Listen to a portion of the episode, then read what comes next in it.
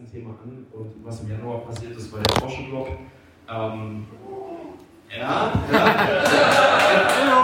Ich würde auch erstmal, das, das ist ja jetzt auch das Coole, dass wir das erste Mal jetzt auch hier das mal mit, mit einem Publikum machen. Wer ist denn von euch jetzt hier dabei, der alles bei, beim Porsche Pioneers Club mit dabei ist? Wer hat einen Porsche NFT? Eins, zwei, drei, vier, fünf. Da hinten nehme ich mal drei, das sind schon mal sieben, acht, weiß ich. Ähm, okay, acht Leute, runden wir es mal auf auf knappe zehn. Ähm, mal die Frage in die Runde. Ähm, ihr habt das ja alles mitbekommen.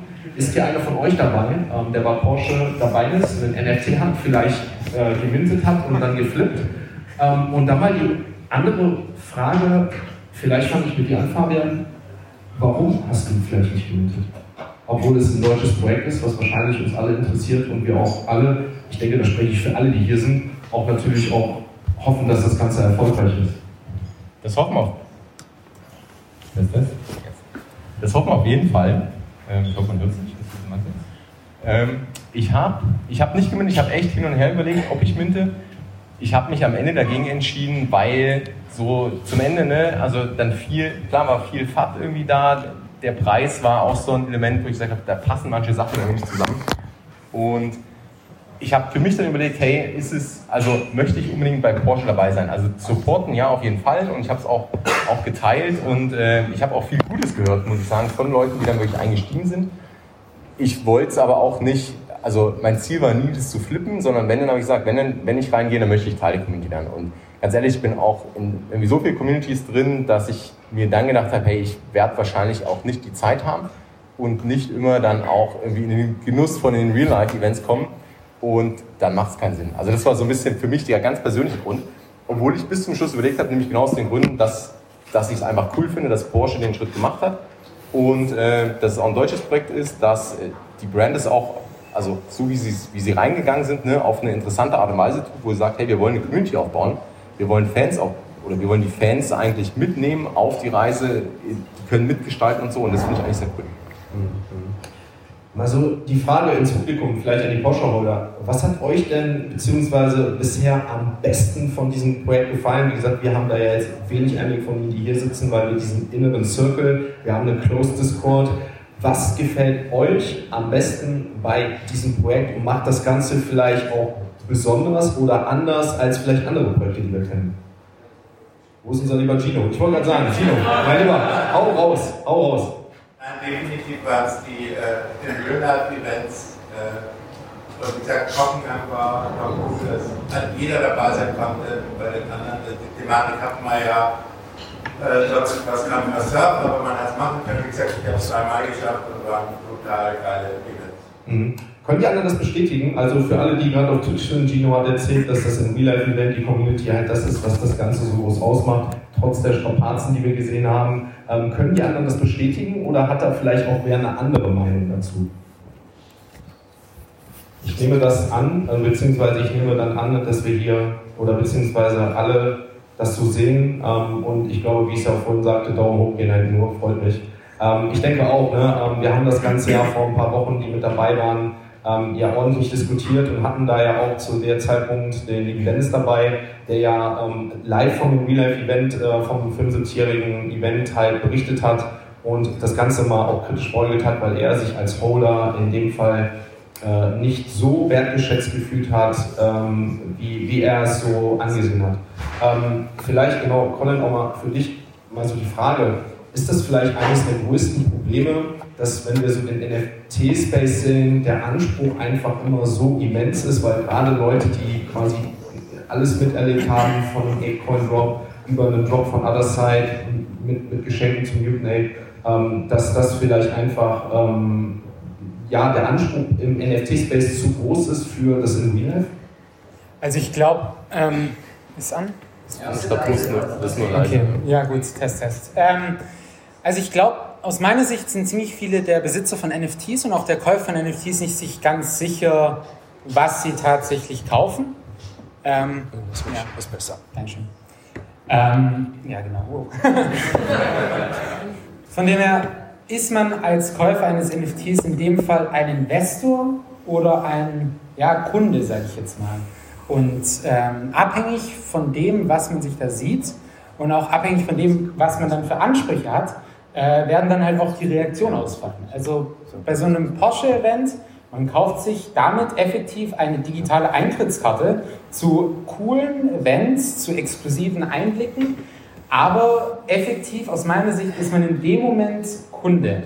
Und im Vergleich dazu, wenn ein NFT-Projekt startet und noch keinerlei Investoren, noch keinerlei Aktien, noch keinerlei etc. pp. rausgebracht hat und dann NFTs rausbringt, dann fühlt man sich um einiges mehr als Investor, als Startup-Investor effektiv. Ähm, ob das dann dem Anspruch gerecht wird, sei mal dahingestellt. Also ich kann vollkommen nachvollziehen, wenn dann äh, Owner von NFTs sich hintergangen fühlen, wenn dann die, ähm, die tatsächlichen Fahrer von dem Startup, wo auch das Startup besitzen, ähm, effektive Entscheidungen machen, wo dann gegen die Investoren sind, die NFT-Besitzer.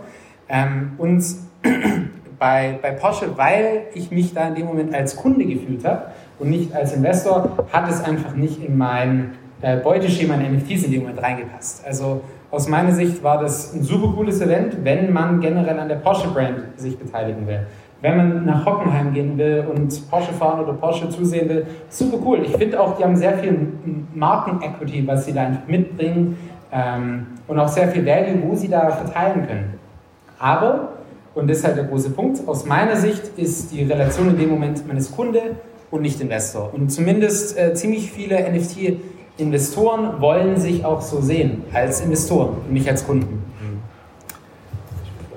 Ja, gerne. Ähm, genau das ist ja auch die Thematik, die wir letzte Woche, glaube ich, auch besprochen hatten, ne? wo, ich ja auch an, wo ich ja auch gesagt habe, dass wir aufpassen müssen, dass wir nicht immer nur NFTs als Invest sehen, sondern auch als Produkt, was ja auch konsumiert wird. Ne? Heavy Metal ist da jetzt so zum Beispiel, man kauft sich ja auch auf ein Spiel, ähm, nicht weil man da investiert, sondern weil man das Spiel einfach spielt und dafür gibt man Geld aus. Und da ist halt auch die Frage, ob das nicht einfach auch in Zukunft mal kommen muss, dass NFTs quasi ähm, gekauft, zugelegt werden, weil man einfach das Produkt konsumieren will, was dahinter steckt und nicht einfach die Investition darin. Das ist natürlich eine spannende Sache. Wir lieben es gerne.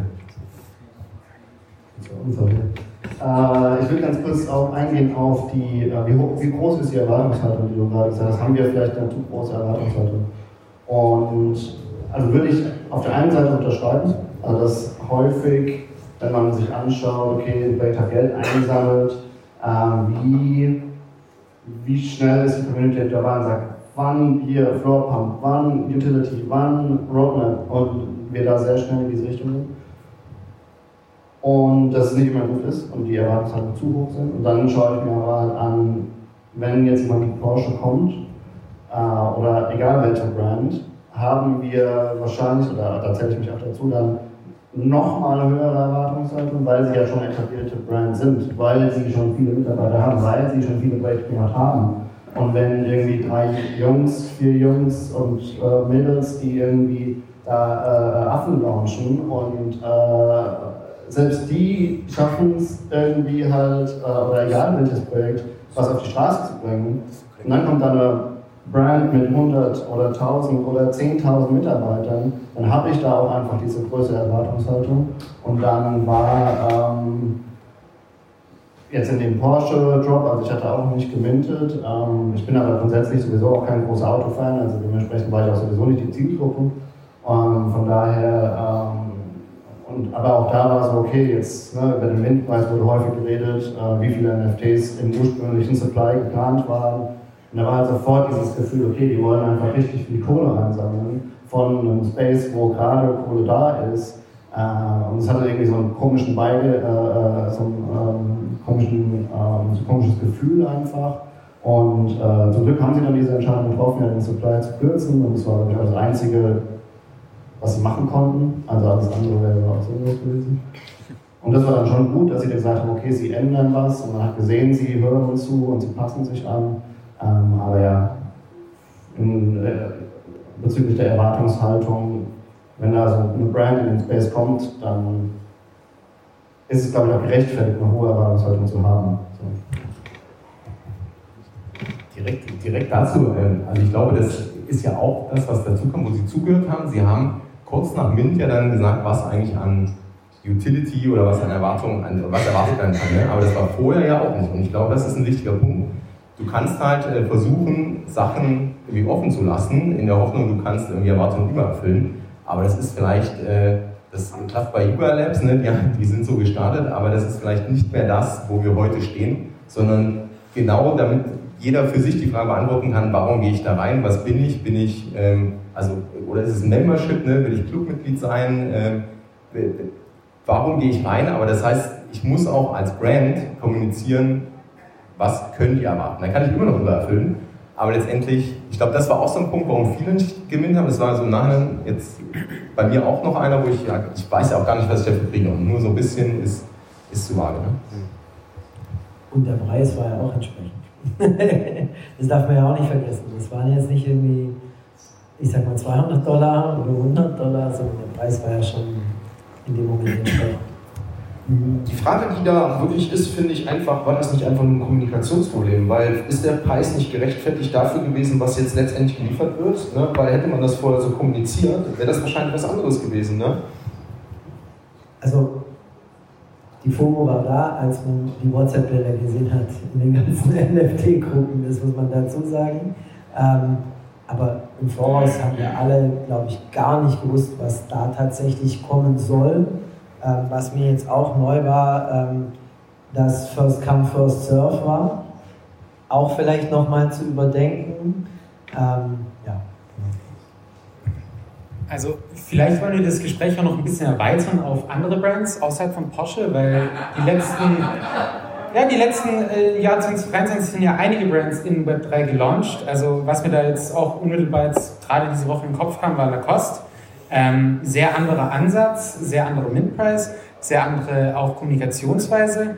Ähm, ich ich, ich habe schon das Gefühl, dass der Preis ähm, halt auch segmentiert. Also man kann zum Beispiel Country Club mit sehr, sehr hohen Preisen immer noch adäquat genug, äh, eine ja, groß genug Menge an Leuten ansprechen und dann tatsächlich auch für diesen Club gewinnen, solange man halt weiß, dass man halt auch diese Leute gerade ansprechen will. Und ähnlich dazu, Lacoste hat ähm, adäquat ihre Gruppe angesprochen und haben jetzt verschiedene, ist eigentlich vollkommen egal, was sie jetzt gerade machen. Aber es, 2023 ist auch für mich so ein bisschen so das Jahr der Nachzügler, wo sich vielleicht mehr Gedanken gemacht haben, als einfach kopfüber in den Web3-Markt 2022 ohne vielleicht konkreten Plan. Ähm, ja, und da haben wir schon auch einige Brands gesehen dieses Jahr. Mhm würde ich gerne eigentlich daran anschließen, noch das nächste Thema kommen, denn was wir dieses Jahr viel gesehen haben, ist Adidas, die sich neu strukturiert haben. Wir haben Nike noch dazu gesehen, ne, ähm, die ersten Sneaker, die jetzt in Fortnite drin sind, die für geringeres Geld, was viele jetzt sagen, ist ähm, vielleicht für das, was dahinter steht, immer noch zu viel, aber wir reden von 20 Dollar, wo jetzt ein NFT für gekauft worden ist, ne, wo wir vielleicht noch letztes Jahr ähm, mal, mal 10, mal 100 damit gerechnet hätten. So, ne? Ähm, und dann wäre wahrscheinlich genau das Gleiche einfach daraus gekommen. Ne? Dann, äh, wie gesagt, dann haben wir noch Puma, die auch sehr, sehr gut für viele dieses Jahr viel machen. Ich glaube, mittlerweile sind es dieses Jahr schon drei Sneaker gewesen, jetzt mit diesem Puma ähm, äh, Gattanello, den sie jetzt auf OpenSea verkauft haben, ähm, die sie rausgebracht haben. Welche dieser Marken hat euch vielleicht dieses Jahr ähm, besonders gut gefallen und wo sagt ihr zum Beispiel, ähm, da war es vielleicht doch noch nicht so gut oder da muss vielleicht noch ein Turnier kommen? Etwa? Ja, das ist eine sehr interessante Frage. Ich persönlich würde sagen, dass Nike bisher den interessantesten Ansatz gewählt hat, weil sie auch einfach in verschiedene Richtungen gehen. Also klar, sie haben Artifact gekauft, womit sie im Prinzip die Web3-native Community, würde ich sagen, ansprechen und wirklich versuchen, ähm, den Ownership-Gedanken durchzubringen und ähm, diese ganzen eher hochklassigeren und auch hochpreisigeren Objekte anzubieten. Und dann auf der anderen Seite arbeiten sie mit Fortnite, machen diese Hand, ähm, machen 20 Dollar NFTs, beziehungsweise auch teilweise gar keine NFTs. Das sind in Fortnite waren teilweise gar keine NFTs, sondern einfach nur ähm, digitale Sneaker in Fortnite. Und ich finde, sich breit aufzustellen, ist ein, ein sehr smarter Gedanke. Und ähm, wenn man das dann vergleicht mit anderen Sachen, Adidas zum Beispiel ist auch eher in die Richtung Web3 nativ gegangen, würde ich sagen. Die haben viel mit den Apps kollaboriert und ähm, den anderen, G-Money etc. Ähm, und dann haben wir Puma, die würde ich sagen, auch einen interessanten Ansatz gewählt haben, aber so ein bisschen die falsche Community angesprochen haben, vielleicht mit den Gathercats, also hatten sie vielleicht auch einfach ein bisschen Pech. Ähm, aber ich glaube, besonders in einem Bärmarkt jetzt, in, in einer Zeit, wo die Leute eher vorsichtig sind mit ihrem Geld in dieser Community, macht es Sinn, sich breit aufzustellen. Auf der einen Seite ähm, die Web3-Community anzusprechen ähm, mit wirklich coolen NFTs, Artifact hat auch viel Kritik bekommen, ähm, aber dann sich breit aufzustellen mit, mit ähm, Mainstream-Sachen, mit Fortnite und ich kann mir gut vorstellen, dass Nike da den richtigen Weg gerade fährt. Ja. Ich würde euch gerne mal fragen, jetzt abschließend, so wie sonst immer die Twitch-Streams laufen, mal so die Umfrage und das damit Hunting gerne. Welche Brands für euch persönlich ist aktuell so die ansprechendste? Ist es einmal Puma, gerne da mal die Hunting, wer für Puma ist? Das sind dann 1, 2, 3, 4, 5, 6, ja. Wer ist für Adidas? Das sind dann 1, 2, 3, 4, 5, 6, 7, 8, 9, 10. Okay, mehr. Und wer ist da auf der anderen Seite bei Nike? 1, 2, 3, 4, 5, 6, 7, 8, 9, 10, 11, 12. Okay, also Nike gewinnt an dieser Stelle. Nichtsdestotrotz sehen wir, das finde ich ja das Schöne, es sind verschiedene Ansätze und irgendwie hat jeder was dabei, ne? wo ich auch glaube, das ist auch vielleicht der richtige Weg, weil wir so dann auch vielleicht langfristig sehen, dass auch die Leute mehr ongeboardet werden. Ne? Ähm, zum Beispiel, was Adidas ja auch, um das mal zu erwähnen, ja gemacht hat dieses Jahr, dass sie in ihrer App, ne, ähm, die ja ganz normal äh, vorhanden ist für jeden, da ja diesen, diesen Token-Gated äh, gegeben hat, wo man dann ähm, als NFT-Roller ähm, einzig diesen Zugang zu diesem Schuh hatte ähm, ich glaube, fast jeder von uns, äh, also ich auf jeden Fall, habe diesen Schuh äh, schön weggesperrt und ziehe den nicht an und den anderen, den man so wählen konnte. Genau, den zieht dann jeder an, weil man den, denke ich mal, kann in dem Fall. Ne? Ähm, nee, aber genau das ist ja so ein Schritt. Ich würde sagen, damit kommen wir, ähm, klar. Ich will eine kleine Ergänzung noch machen und zwar, ähm, also ich hatte auch die Adidas-Sachen gekauft, ähm, auch in der App und war auch sehr ähm, positiv überrascht von, also meinen von der Token-Proof-Integration ähm, weil nativ in ihrer App, vorher war immer so, okay, Tokenproof separat, und dann hat man irgendwie das Ticket fürs Apefest, konnte man darüber abrufen. Aber das wirklich jetzt in die Adidas-App direkt mit einzubinden und ich glaube, davon werden wir auch mehr sehen mit äh, Tokenproof und auch anderen Filmen. Und ich finde auch, man hat gesehen, sie haben gelernt. So, äh, letztes Jahr die äh, Neon-Jogginganzüge, äh, äh, gefühlt ich weiß nicht, wer davon äh, wie viele Monate darauf gewartet hat. Ich glaube, alle mindestens ein paar. Perfekt. Musste die Kamera halten. Ne? äh, und bei manchen hat es nur ein paar Monate gedauert, andere haben, glaube ich, dieses Jahr noch drauf gewartet. Und dann kam der diesjährige Adidas drauf und ich habe bestellt und so, morgen kommt das Paket an. Ich so, wie morgen kommt das Paket an? Hä? Ich habe neun Monate auf, mein, auf das gewartet und jetzt liefert ihr morgen. Also hat man einfach gesehen, sie haben gelernt. Und das finde ich halt auch gut. Ähm, soll dann nicht sein, wenn ein Sneaker-Hersteller, der neun Monate für Klamotten braucht. So. Und auf der anderen Seite, Puma hatte nicht nur die äh, Lamelo ähm, ähm, rausgebracht, sondern auch mit 10KTF zusammen, die Puma Slipstreams, wo jeder sein eigenes PFP drauf konnte, dementsprechend ein bisschen komplexer als den Indigo Herz auf die Adidas-Schuhe. Lieferzeitraum Dezember. Und der Preis viermal so viel wie die Adidas-Schuhe. Da kann man natürlich sagen, gut, das ist auch noch in Battletown 10KTF wird noch verwendet und diese, ähm, wer in 10KTF war und ist, weiß, diese Sneaker, die man, wo man gar keine physischen dazu bekommen hat, die waren auch mal bei 1000 Euro, ohne dass man physische Sneaker dazu bekommen hat. So, ne? Und dann, wenn man das halt dann sagt, okay, das eine sind die Adidas-Schuhe und die kriege ich und dann habe ich sie und es kostet, was ist 120 oder so, haben die, glaube ich, oder so. Ähm, und dann habe ich die Puma für 800. Ja, ne, kann man in Frage stellen, wie viel Wert jetzt wirklich das am Intent KTF hat, wird man sehen. Ähm, aber da sieht man halt, wer hat letztes Jahr schon getestet und hat lange Lieferzeit und wer nicht. Und das äh, ja, finde eine sehr spannende Entwicklung.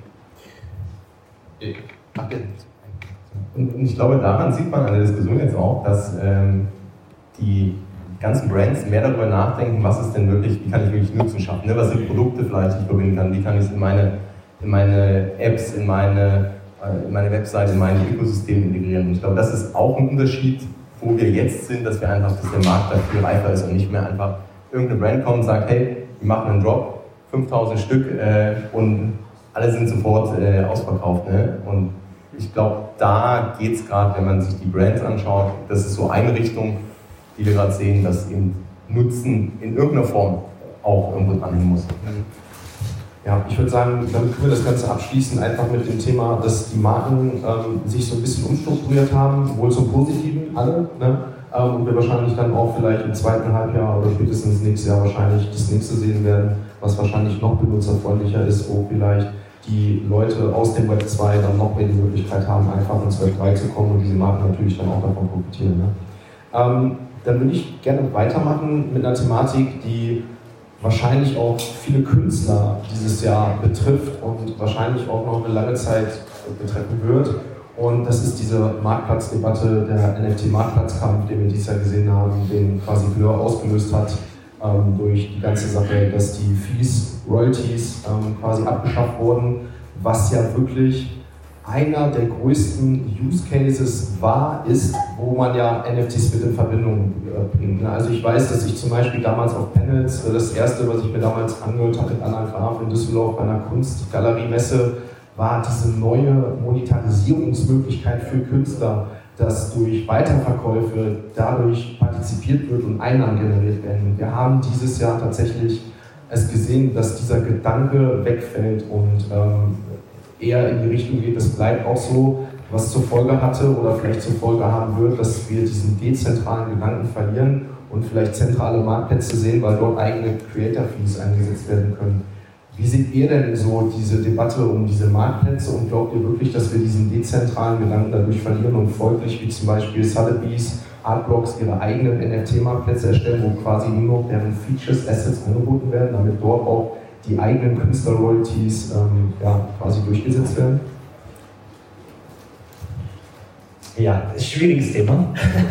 also wir haben da ganze Spaces drüber gesprochen, stundenlang wirklich drüber diskutiert mit Künstlern, mit etlichen Leuten. Und es gibt super viele getrennte Meinungen. Ich glaube, die meisten sind aber traurig, dass Royalties nicht mehr da sind. Ich meine, es gibt immer auf der einen Seite die, das Argument, dass man sagt, okay, wenn man ein digitales Gut hat und man nutzt ein NFT, damit das Eigentum wirklich bei einem selber liegt, ist man dann verpflichtet, was abzugeben von seinem eigenen Eigentum, wenn man es verkauft.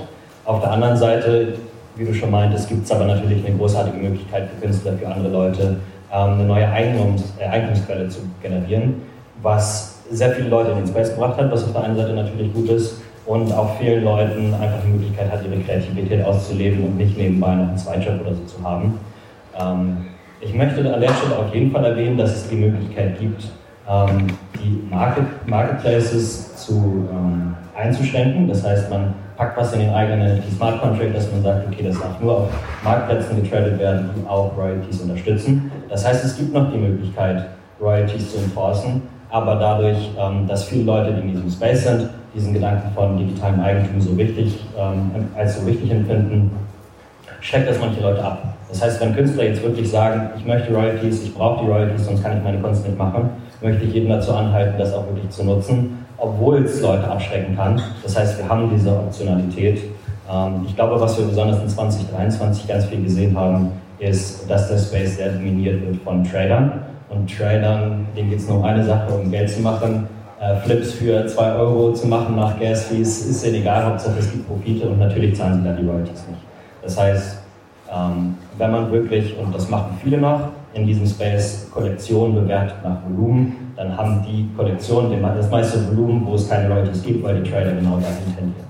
Und ich glaube, so je länger dieser Space so ein bisschen reift, ein bisschen erwachsen wird, sehen wir wieder ähm, einen Rückgang davon. Einfach weniger Fokus auf das Volumen, sondern mehr auf der Qualität, ähm, auf den Preisen und auf das, was Leute wirklich, was Leute wirklich interessant finden. Und dann kann ich mir gut vorstellen, dass auch Kollektionen erfolgreicher werden, die Royalties zum Beispiel enforcen. Also ich komme ja ursprünglich aus dieser Kreativbranche, habe was mit Design studiert und mein erster Gedanke war damals tatsächlich 2021, ähm, als es mit Yoga so losging, dass das tatsächlich, und ich glaube, das war auch durch die Kreativbranche hinweg so, dass wir, oder dass viele gesagt haben, okay, jetzt macht das wieder Sinn.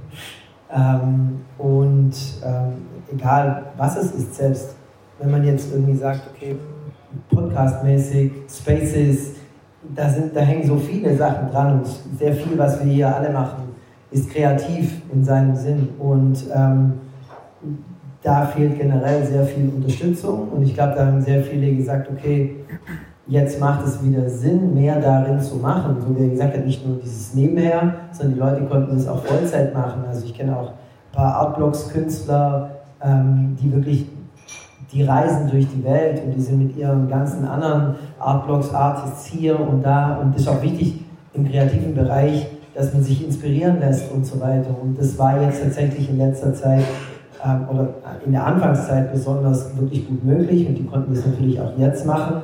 Aber die Royalties so wegzucutten, fand ich schon sehr straight. Ähm, aber dass natürlich der Markt jetzt komplett Trader dominiert war, ich meine, wir Holder, wir haben ein bisschen was eingekauft, aber das ist natürlich nicht das Volumen, wo wir täglich sehen auf OpenSea Blur und so weiter, ähm, sondern das kommt tatsächlich von den Tradern und auch diese Sachen mit den Krediten, was sie jetzt anbieten und alles sind ja wirklich komplette Trader-Tools eigentlich, dass die shorten können und andere Sachen machen können.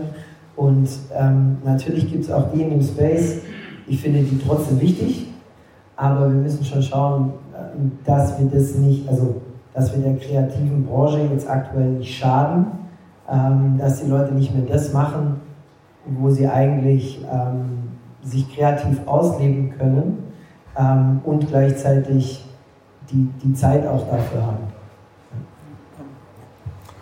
Ich möchte vielleicht äh, noch den Kreativen hier im Raum einfach zwei, drei Sachen noch so mitgeben. Das eine Thema, was zumindest ich sehr spannend fand, auch diese erst davon gelernt hatte, war Harbinger Taxes. Da dreht man dann effektiv den Verkaufspreis um. Also googelt es gerne mal, schreibt es euch auf. Ähm, da geht es dann vor allem darum, dass man etwas kauft und direkt den Verkauf festlegen muss. Und für diesen fest, festgelegten Preis zahlt man dann eine gewisse Royalty, wo dann direkt abgeführt wird und dann ist automatisch für diesen Preis auch eingestellt. Also es ist ein spannendes System, was äh, auf jeden Fall Royalties enforcen würde und auch auf einer Smart Contract Ebene ähm, einsetzbar ist. Und das zweite Ding ist ähm, incentivierte Royalty-Zahlung. Also das ist vielleicht ein bisschen schwieriger für einzelne Künstler einfach umzusetzen, aber vor allem für so Themen wie Artblocks oder wenn man eine ganze Galerie hat, ähm, wo vielleicht ein gescherten Smart Contract hat oder ähnliche Sachen, ähm, dann kann man zum Beispiel positive ähm, ja, Incentivierungen setzen, dass Royalties gezahlt werden, dass es sich lohnt, äh, Royalties zu zahlen. Ich habe vorhin mit Basti gesprochen, Shoutout ganz kurz an der Stelle. Äh, G-Money hat dann ein interessantes Konzept aufgesetzt, dass man eine gewisse virtuelle Punkte kriegt, wenn man Royalties zahlt und die haben dann halt fortlaufende ja, Vorteile innerhalb vom Ökosystem. Ist natürlich für Trader nicht interessant, aber für Künstler oder für andere Kollektionen ist auf jeden Fall ein interessanter Ansatz, äh, ja, einfach positiv und nicht äh, wegnehmend. Ja, was ich kurz noch äh, ergänzen wollte, vielleicht, weil wir jetzt auch nur über, über Kunst reden und Kunstschaffende. Äh, Royalties haben natürlich auch eine große Bedeutung für viele Projekte gehabt in der Vergangenheit gerade Projekte, die als Freemade rausgekommen sind, wenn wir jetzt an Goblin Town oder so denken, die sich ausschließlich über die Royalties ihr ganzes Projekt finanziert haben äh, und auch mit dem Gedanken reingegangen sind, wir machen Sachen kostenlos und äh, können dann über die Royalties äh, eigentlich unser ganzes äh, Projekt und unser Roadmap dann am Ende umsetzen. Ähm, was wir gleichzeitig auch sehen, wenn wir auf Blur andere Marktplätze gucken, was da viel gehandelt wird, ist ja dann am Ende auch nicht Kunst. Also die Trader ähm, traden nicht viel Kunst, sondern die Trader traden halt Projekte und äh, da fallen die Royalties weg. Das heißt, das Geld fehlt den Projekten, die eigentlich Sachen aufbauen wollen. Die müssen jetzt äh, gezwungenermaßen neue Revenue-Modelle finden, was viel schwieriger ist erstmal im ersten Schritt, ähm, eine Werthaltigkeit zu schaffen und ein Produkt zu schaffen äh, und das zu vermarkten, als erstmal nur mit dem Handel der NFTs Geld zu verdienen. Ähm, von daher ist dann natürlich die Frage, sind diese Kunst-Royalties unbedingt notwendig? Ich bin prinzipiell äh, kein Verfechter von Royalties, ich finde diese gut. Es sollte den Künstlern auch zustehen. Nichtsdestotrotz, äh, wenn wir jetzt große Künstler uns angucken, ähm, dann, haben, dann rufen die ja ihre Preise auf, die sie verkaufen. Die verdienen gutes Geld damit. Ähm, die sind nicht angewiesen zwangsweise auf diese Royalties, sondern die können mit neuen Projekten, neuen Bildern, die sie rausbringen, immer wieder auch neue Käufer erreichen und bekommen ihre Verkäufer. Äh, andererseits kleinere Künstler werden dann auch nicht so viel getradet. Also die haben dann sowieso kein großes Trading-Volumen, wo man sagt, das macht jetzt einen signifikanten Mehrwert, äh, diese Royalties dort auch unbedingt zahlen zu müssen. Ähm, weil die paar Cent oder Euro, die dann da zusammenkommen, äh, machen den Kuchen dann auch nicht fett. Dann müssen sie doch lieber über mehrere Collections ihr Geld verdienen. Äh, von daher muss man überlegen, sind Royalties wirklich das, was wir unbedingt brauchen, um vorwärts zu kommen, oder könnten wir auch an der einen oder anderen Stelle daran verzichten? Also vor allem für die Projekte, wie gesagt, ist das dann äh, der größte Nachteil aktuell. Ich finde den gerade interessant, weil da Royalties eigentlich gezeigt haben, wie nicht nachhaltig Projekte aufgebaut wurden. Also ich finde das, ähm, also ich bin eigentlich grundsätzlich eher pro Royalties, aber du hast jetzt gemerkt, mit bei den Projekten, die von die haben eigentlich von Anfang an schon irgendwo ein Incentivierungsproblem, weil eigentlich möchtest du ja eine Community aufbauen, eine Community braucht eine gewisse Stabilität an Holdern, also du willst ja nicht wenig Trades haben. Wenn du sagst, du brauchst aber die Royalties, um das Projekt überhaupt zu liefern, dann brauchst du ja wiederum Trader, die das Ding hochtraden, dass der, der Floorpreis hochgeht. Und da ist so die erste Lücke und die zweite ist dann wirklich auch bei den, wenn du von vornherein sagst, hey, ich, einen, ich verkaufe von Anfang an alle 10.000 Memberships sozusagen und habe eigentlich noch gar keinen Wert so richtig und muss mit dem Geld dann komplett alles liefern, dann hast du einfach Herausforderungen. Und klar war das damals irgendwie, also damals, ja, ewig her, ähm, letztes Jahr, aber das war so der, der Usus und die Projekte haben sich darauf verlassen, aber ich glaube, und ich finde, es hat gezeigt, so die Royalties, auch gerade bei den Projekten, dass man sich vielleicht auch nachhaltiger oder mehr Gedanken machen muss, wenn man eben diese Royalties nicht hat und von vornherein das Projekt schon nachhaltig aufstellt. Ja, äh, ich wollte genau das gleiche sagen. Die Frage ist halt wirklich, ne, ob man als, nee, alles gut, war ja super, ähm, ob man als Unternehmen gut aufgestellt ist oder in die Unternehmen investieren sollte, die spekulieren mit Royalties. Oder was, was mache ich, wenn mir auf einmal die Leute ausbleiben, die nicht mehr traden, ähm, die nicht mehr für meine Einnahmen sorgen, dann ist es ja eigentlich keine gute Basis irgendwie, um zu sagen, äh, das Projekt lebt jetzt von Royalties. Das sollte auch, denke ich, nicht der Sinn eines Unternehmens sein, darauf zu hoffen, dass man so sein Produkt und sein Unternehmen aufbaut. Und deswegen, also das wollte ich auch nochmal steten, Basen abschließend gerne. Ja, zusammenfassend kann man vielleicht sagen, dass ganz am Anfang Royalties gang und gäbe waren, weil sie einfach super lukrativ waren. Es gab keine andere Möglichkeit für Trader, das zu traden ohne Royalties. Das heißt, alle waren darauf angewiesen und alle haben genug Geld gemacht damit, dass es ihnen egal war, ob sie jetzt 5 oder 10 Prozent auf ihre, auf ihr Tennings gezahlt haben. Ähm, und je älter und je reifer der Markt wurde, hat man dann gesehen, okay, es ist nicht sustainable. Und es gibt inzwischen genug Alternativen, die, wo wir gerade so ein bisschen im Prozess sind, dabei die zu entdecken.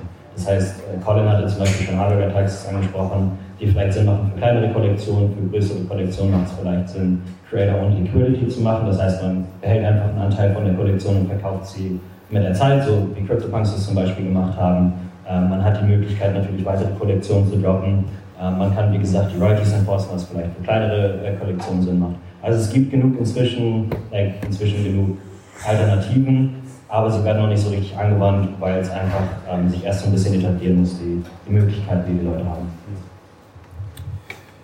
Mal noch so eine abschließende Runde. Ihr habt jetzt alle so die Takes von uns gehört, von jedem Einzelnen.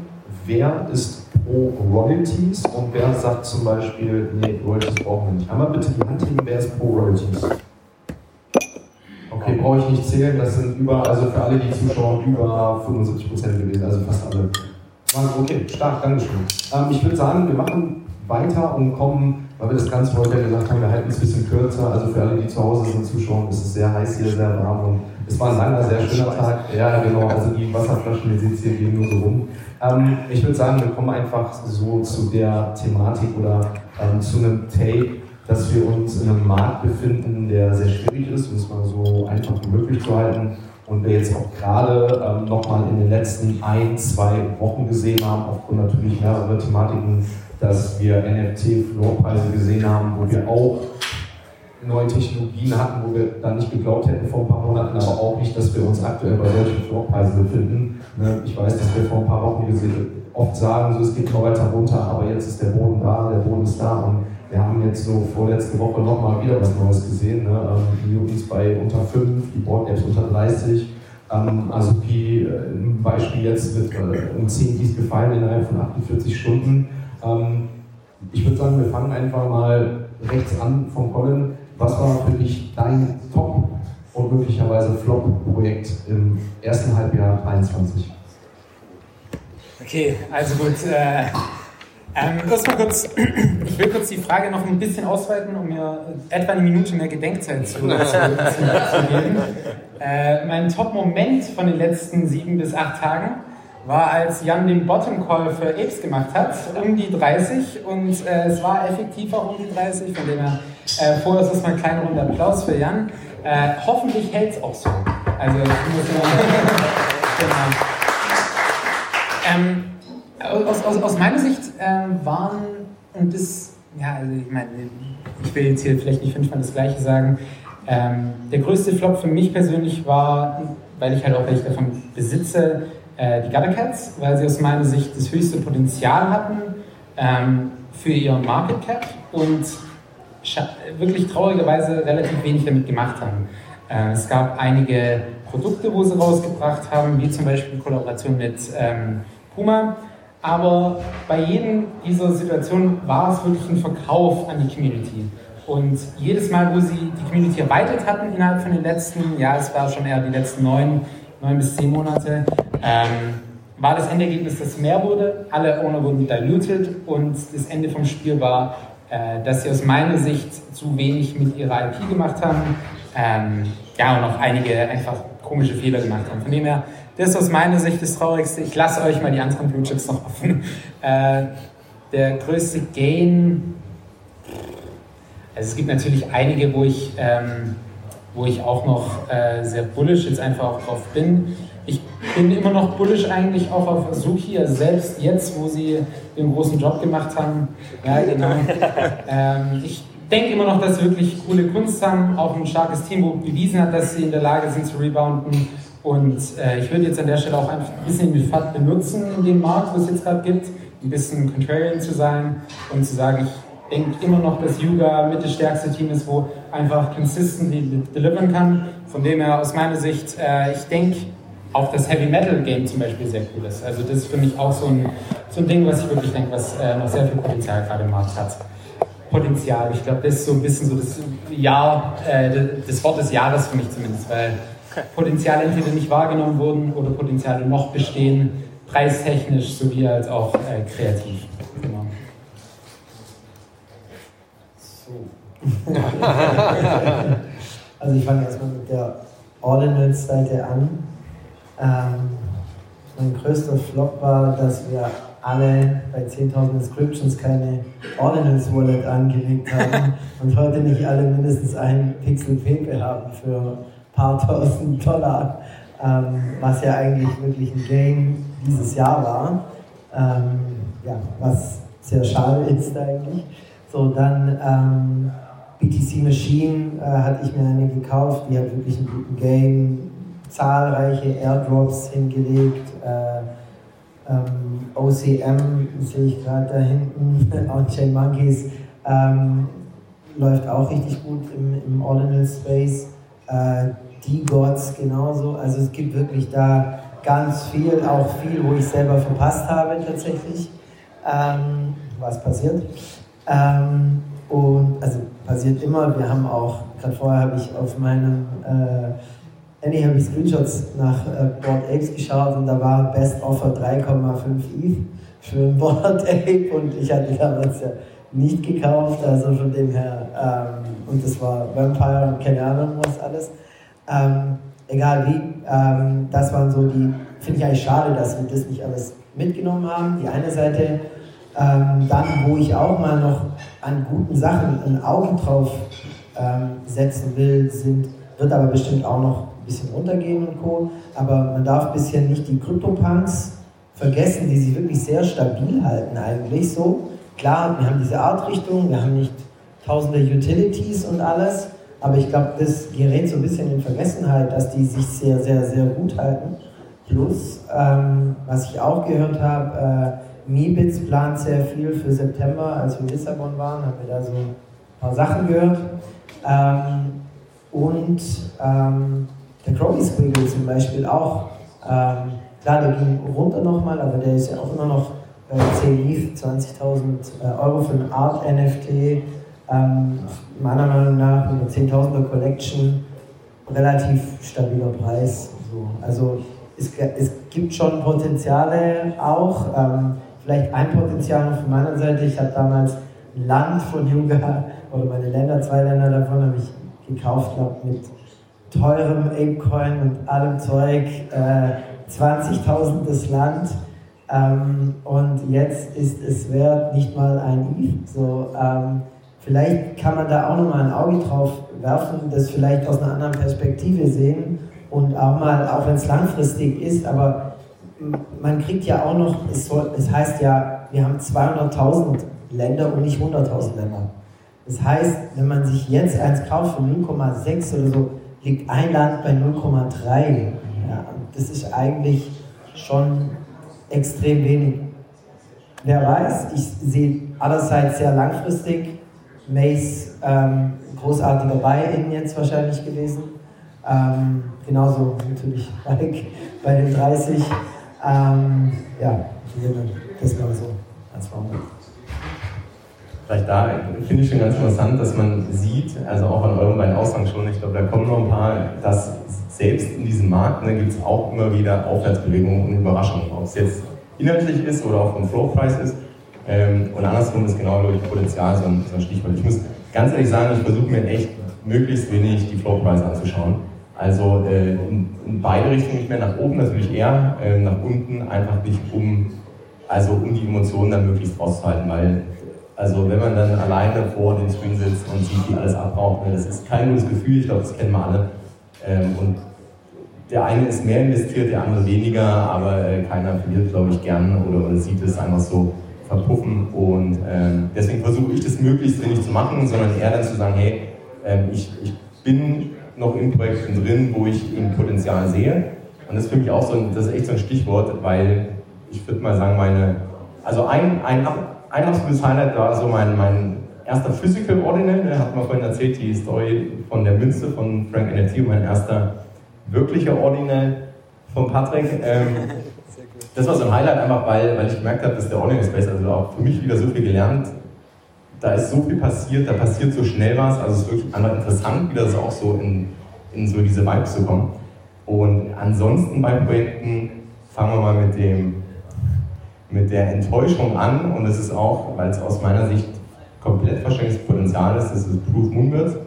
Ähm, ich finde es sehr traurig, was da passiert. Ich, wir brauchen gar nicht so, glaube ich, auf die Einzelheiten ausgehen, aber das ist ein Projekt, was ich mir, also was ich wirklich auch eng beobachte und wo ich mir ganz oft dieses Jahr schon gedacht habe, hey, was macht ihr da eigentlich? Also ich sehe so viel Potenzial. Also ich meine, es gab ja so, also keine Ahnung, wir haben die Konferenz geplant, ne? die Art und Weise, wie die Konferenz geplant ist, dann wurde sie abgesagt. Dann. Also es sind so immer so ein Step nach dem anderen, auch die Kommunikation. Und ich versuche dann, ich kann glaube ich manche Sachen nachvollziehen, aber bei manchen ist halt dann doch Enttäuschung da. Also einfach. Und klar spielt der Floor Price da auch mit rein, also wenn man sich anschaut, wie der sich entwickelt hat, aber es ist halt vor allem auch, weil, glaube ich, da viele Leute vielleicht Potenzial sehen und das Potenzial aber irgendwie nicht auf die Straße gebracht. Ähm, andersrum, das Board Ape Ökosystem, also ich, spiele selbst nicht, ich habe äh, den Pasta, also ich bin gar nicht so wegen dem Game drin, aber ich muss sagen, ich habe für mich mal gemerkt, und da ist ja dieses Jahr auch so viel passiert. Ne? Es gab den Superpass, es gab Dookie Dash, ähm, jetzt die, die Metals, also da passiert wahnsinnig viel und es kommt einfach nur so, das merkt, also ich, man merkt das so in den Gesprächen, dass das alles ja echt in den letzten Monaten erst passiert ist. Aber da für mich so ein kleines Highlight, einfach weil ich merke, dass diese Community immer noch stark ist, wenn man die Leute irgendwo auf Events trifft, äh, in Lissabon trifft oder auf Events kommt, die Community organisiert ist, also wo auch viel passiert, ohne dass das Team alles machen muss. Also was, sage ich mal, so dieses PFP-Ökosystem oder das Board Apes, Mutants etc. angeht.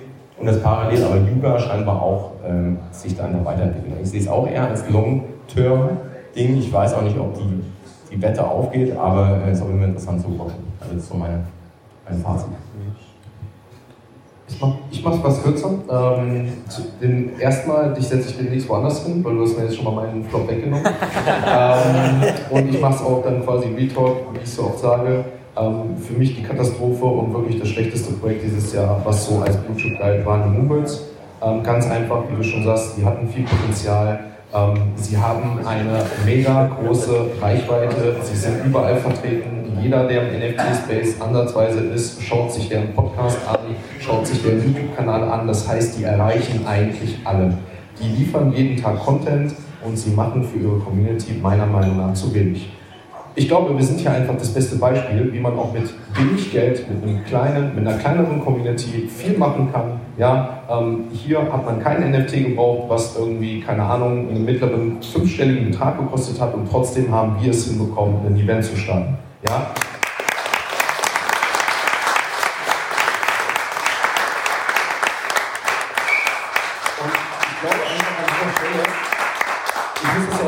sagen, wir drei hatten ja geplant, vor der Recon da hinzufahren. Und wir haben Tickets gekauft, wir haben die Flüge gebucht, ja, und man hat das Ding sausen lassen. Und ich glaube ganz einfach, dass man es auch gemacht hätte in einem kleineren Rahmen. Klar haben die Community-Mitglieder mitgeteilt, ey, ähm, konzentriert euch aufs Wesentliche. Was ist danach gekommen? Gar nichts. Hätte man ein kleineres Event machen können, wo man die Community mit einbezieht, glaube ich schon. Und jeder Holder hätte sich gefreut, sich mit den Leuten auszutauschen, in Real Life zu sehen und wahrscheinlich auch in diesem Bärenmarkt Unterstützung zu bekommen. Deswegen für mich ganz klar der Flop des Jahres. Ähm, ich selber war Moonwolves Holder, bin es nicht mehr und das war einer der Gründe davon und ich habe echt Zweifel mittlerweile an diesem Projekt, weil ich glaube, dass das Potenzial so riesig war und sie machen schon viel richtig, sie sind überall vertreten, liefern, liefern täglich und ich weiß nicht, wie da nochmal der Turnaround kommen soll, weil ich es auch nicht meiner Meinung nach als das Art-Projekt ansehe. Ja, für mich sind die CryptoPunks ne, ähm, haben ein Alleinstellungsmerkmal. Für mich, wenn wir jetzt mal noch so weitergehen, einer der größten Profite ist einfach Generative Art, Chromie Squiggle, Artblocks und ich glaube nicht, dass die Newbirds das schaffen, da hinzukommen. Ähm, was eigentlich mein Top-Projekt auch in dem Fall ist, neben Generative Art, sind die Pudgy Penguins.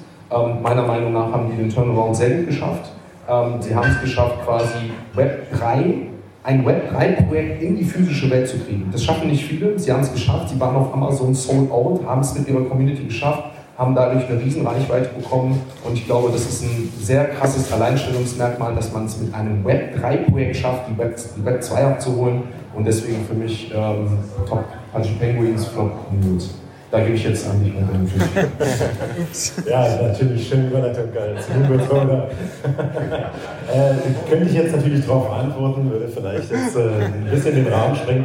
Also ich sehe es nicht ganz so eng wie Sebastian, sagen wir es mal so. Ähm, klar hat es mich auch enttäuscht. Äh, ich bin ja auch Holder so wie Sebastian gewesen, als wir die Nachricht bekommen haben, dass dann die Konferenz abgesagt wurde. Es sind viele andere Sachen noch äh, schlecht gelaufen.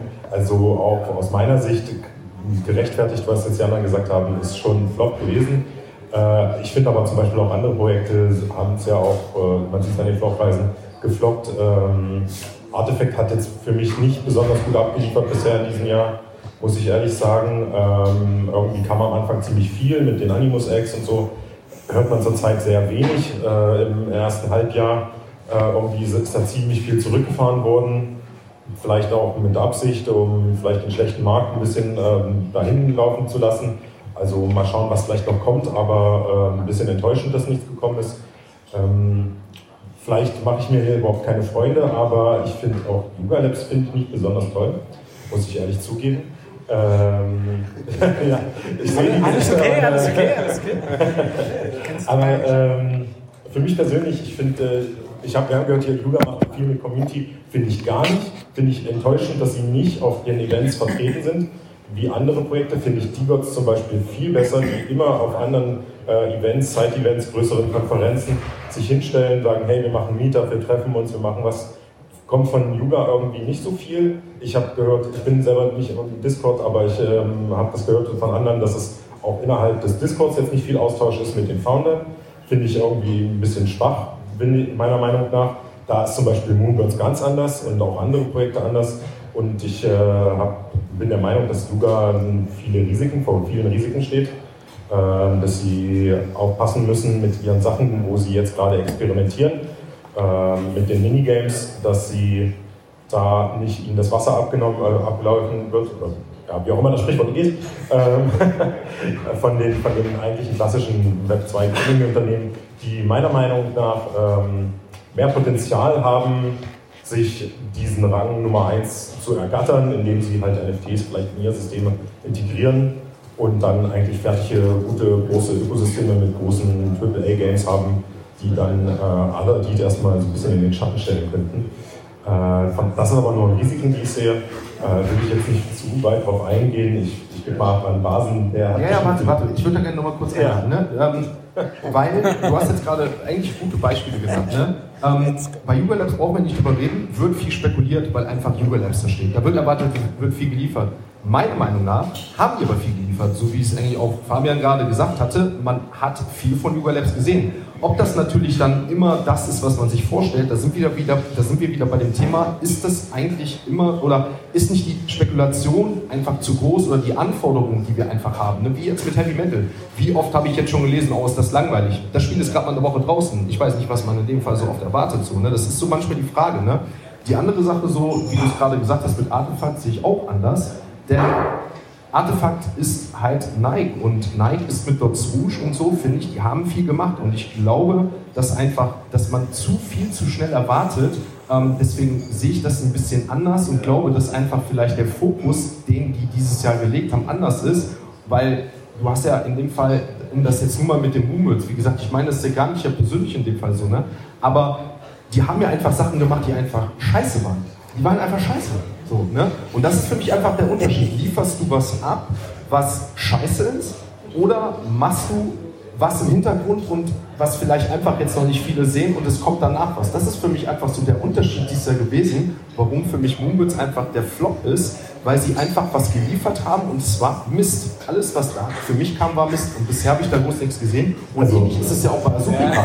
Also das ist, schon, das ist schon sehr hart, dass es alles Mist ja. war. Ganz im Gegenteil, also Moonbirds hat nun wirklich auch viel gemacht, hat viel im Kunstbereich gemacht, nur weil jetzt für dich vielleicht Kunst nicht der, der Faktor ist, ähm, kannst du jetzt nicht sagen, Moonbirds ist deswegen scheiße. Ähm, ich würde sagen, Moonbirds hat viele Künstler groß gemacht, hat mit vielen Künstlern kooperiert.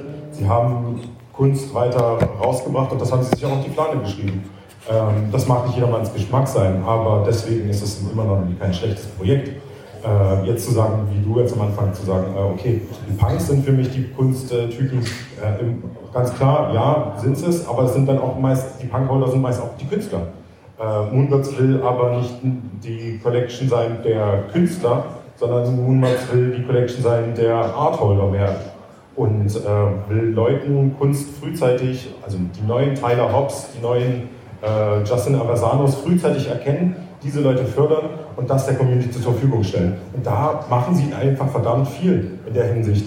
Und da sind sie immer noch sehr bemüht und äh, machen, haben einige Programme, haben beispielsweise jetzt vor kurzem Basic ist äh, bei, von Kevin Rose sehr, sehr früh erkannt worden als sehr guter potenzieller Künstler oder Kunstkollektiv. Ich weiß es nicht, keiner weiß ja genau, wer es ist. Ähm, und bringen das halt der Community frühzeitig da Zugang zu solchen Kunstprojekten. Und äh, das ist dann halt, klar, haben die ihre Fehler gemacht. Absolut. Ja, das, was passiert ist, ist richtig blöd. Hätte ich auch, finde ich auch nicht, will ich nichts dagegen sagen. Aber dass sie nichts liefern, das kann man nicht sagen. Also, bevor es ganz zurückgeht, ganz schnell Einsatz, aber ich es, also Moonbird sage ich gar nicht so viel dazu, aber danke für die klaren Worte. Ich bin bei ganz vielen echt bei dir. Obwohl, also für mich ist das, was du sagst, eigentlich genau das. Die haben das Potenzial, genau das zu machen, aber sie bringen es gefühlt nicht auf die Straße für die Community. Das ist so mein, mein persönlicher Eindruck.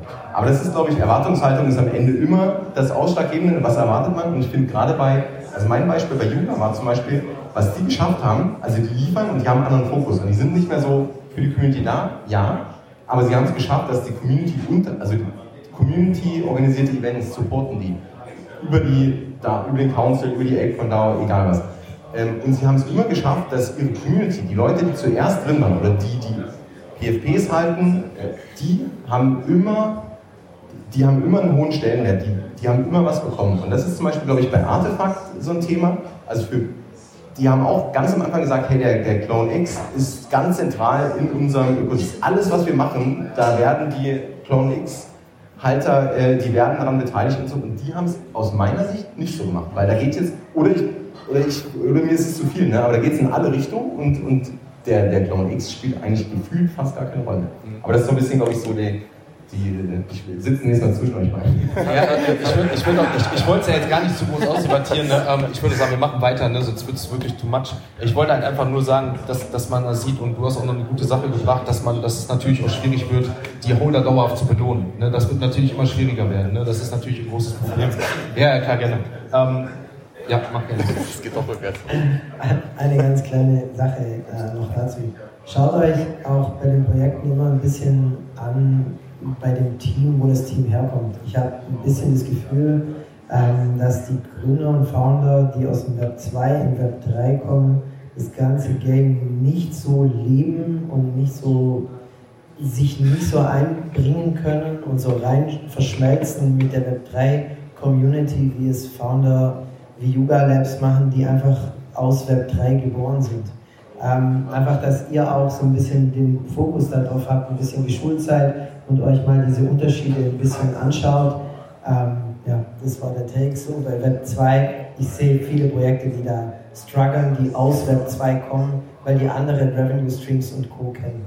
Und der Value, der ständige Value wie Yuga an die Top-Holder einfach oft fehlt.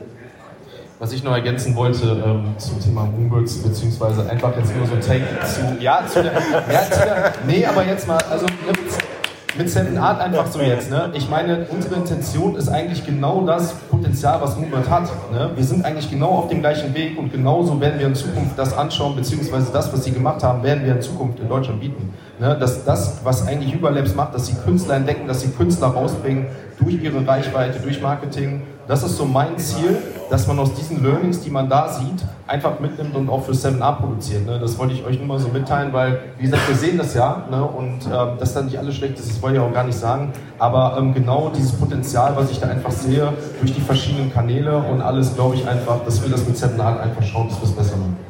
Da gibst du die Hand. Dankeschön.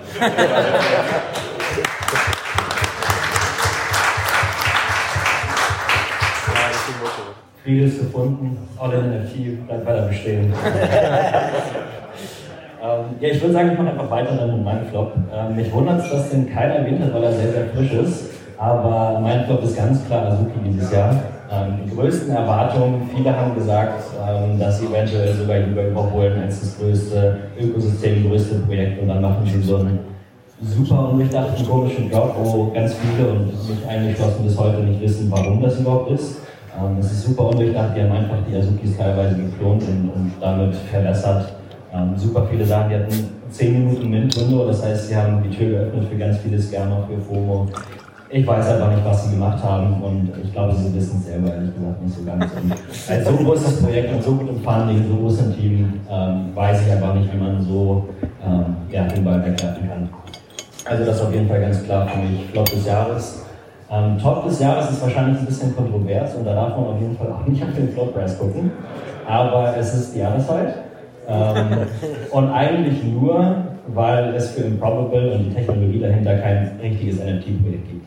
Ähm, wir hatten gerade eben schon von Believens, von Dominik, eine sehr coole Demo, ähm, wie das Ganze aussieht und was damit möglich ist. Und ich bin sehr, sehr positiv überrascht davon und ich sehe super großes Potenzial hinter der Technologie davon. Und ich glaube, die Other ist eine der Projekte, die am meisten Aufmerksamkeit einfach darauf bringt und die meiste Brainpower, Manpower ähm, zu dieser Technologie bringt. Sie haben heute, nee, heute, aber vor den vergangenen, vor ein paar Tagen, gestern, ähm, auch noch eine Kollaboration mit MLB angekündigt, also der Baseball League in den USA und da kommen noch ein paar mehr. Das ist für mich wirklich der erste Ansatz für Metaverse-Technologie, ähm, wo ich selber auch sehr, sehr excited bin, das auszuprobieren und zu spielen und Sachen zu bauen. Und ähm, ja, für mich ist es einfach ein Zeichen davon, dass es kein, kein Bärmarkt ist, sondern ein Bildmarkt. Und ich glaube, wir werden in den nächsten Jahren einfach super coole Projekte sehen, die dann auch auf dieser Basisinfrastruktur aufbauen, die jetzt gerade generiert wird. Und ja, für mich gibt es keine spannendere Zeit und ähm, die Other Side verkörpert das einfach für mich. Jo. Ähm, Believens, ähm, ich habe gerade einen Blick auf die Uhr geschaut. Ähm, ich weiß, dass du auch sehr gerne weit ausholst. Ähm, mit dem Blick auf die Uhr und mit, mit, dem kleinen, mit der kleinen Verlosung, die wir noch machen wollten, vielleicht so kurz, auch mit einer Begründung, äh, Top und Flop, was ist für Also dich? Ich dachte, ich halte mich hier ganz kurz. Ähm, Ja, nee, ich bin auch immer sehr dankbar für deine ähm, Beiträge, weil sie sehr lehrreich sind, wie, das, wir das ja gerade Also gesehen haben. Äh, oh Gott, Fluffel, dachte ich schon. äh, Move, nee. Äh, Flop des Jahres äh, würde ich gar nicht auf ein Projekt beziehen, sondern auf wie viele Menschen ETH schicken an Adressen auf äh, Dankeschön. Dankeschön. Dankeschön. Also glaube die, sich, äh, die das nicht mitbekommen haben, es gab diverse Leute, aber größtenteils Ben dort Eve, die gesagt haben, ich mache da so einen tollen Meme-Coin und ähm, da schickt ihr bitte jetzt ETH an Ben dort Eve, also seine Wallet und dann mal schauen. Eine Hot Wallet, eine Hot Wallet, ne? das ist eine Metamask. Hallo. Ja, ist am Ende auch egal. So, und äh, sind wie viele Millionen? 6 Millionen Dollar oder so?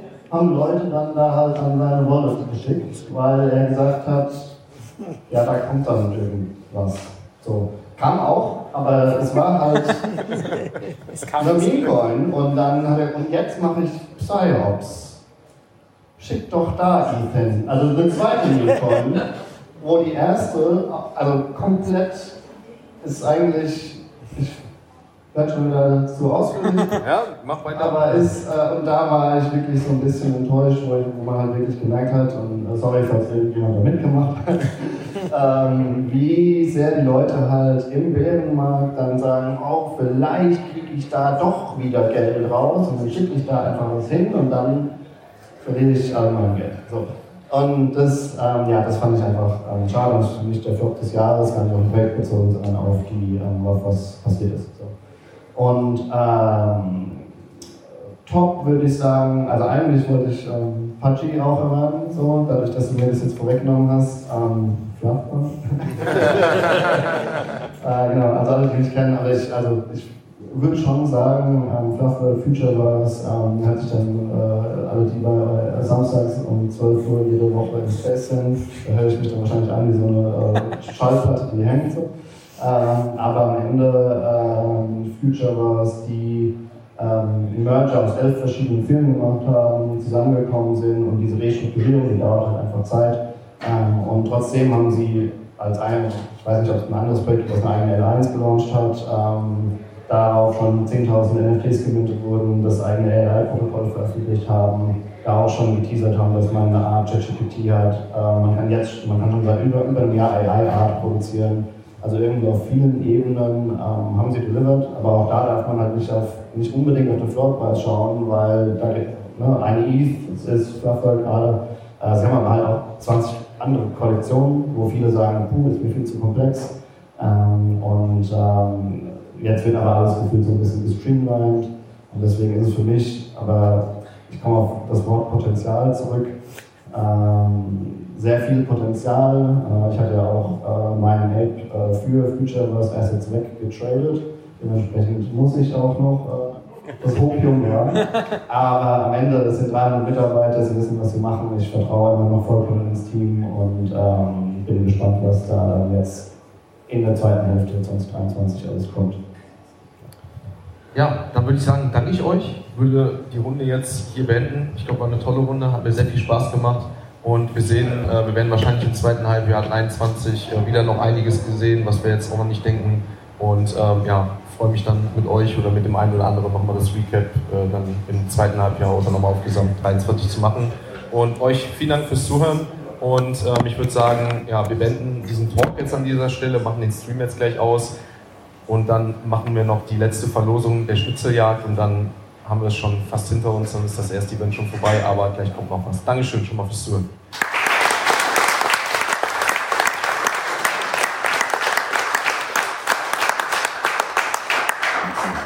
Ich würde sagen, wir machen nochmal eine 5 bis 10 Minuten Pause, weil ich mit den anderen das jetzt nochmal abklären muss, wie genau die das jetzt mit der Schnitzeljagd gemacht haben, weil ich da wirklich kaum im Bilde bin, auch wenn man es nicht glaubt. Ähm, ich kläre das ganz kurz ab. Wie gesagt, äh, fünf bis zehn Minuten und dann machen wir hier auch langsam. Ich würde äh, ganz kurz genau. das Gewinnspiel für die T-Shirts machen. Ja, lass das gleich so machen.